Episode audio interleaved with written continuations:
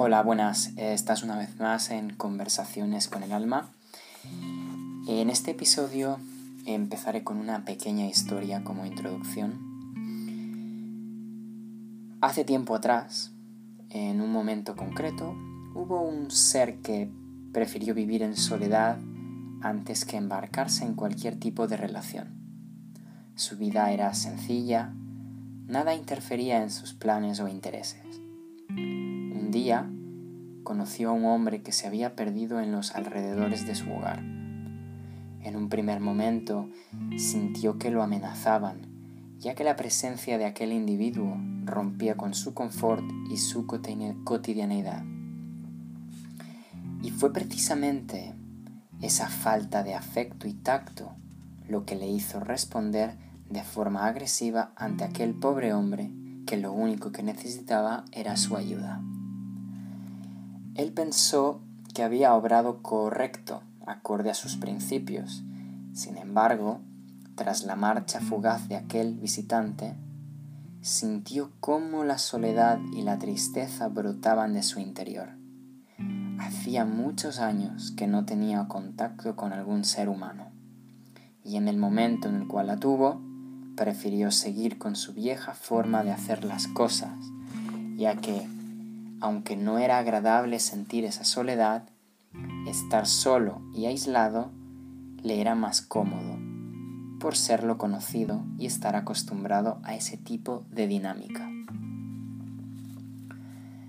¿Te has visto en alguna ocasión despreciando a alguna persona por considerar que interrumpía tu vida?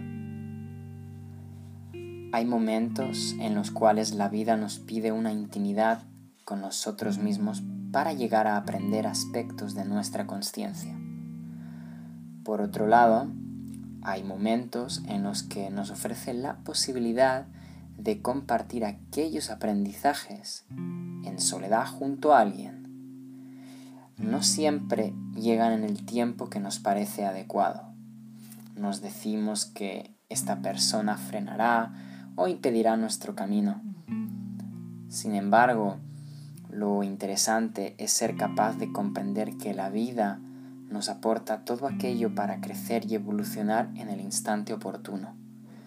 De modo que todas esas ideas de estar viviendo algo que no deberíamos son falsas y percibidas erróneamente, ya que el solo hecho de estar manifestándose nos dice la importancia de su existencia.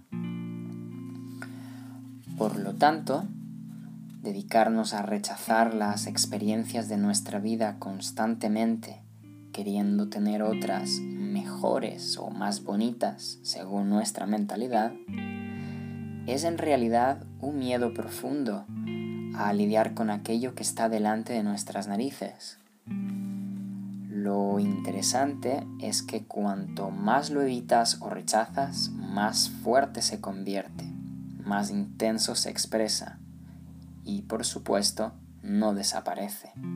Se acentúa exponencialmente hasta llegar al punto de hacerte sentir que ya no puedes respirar.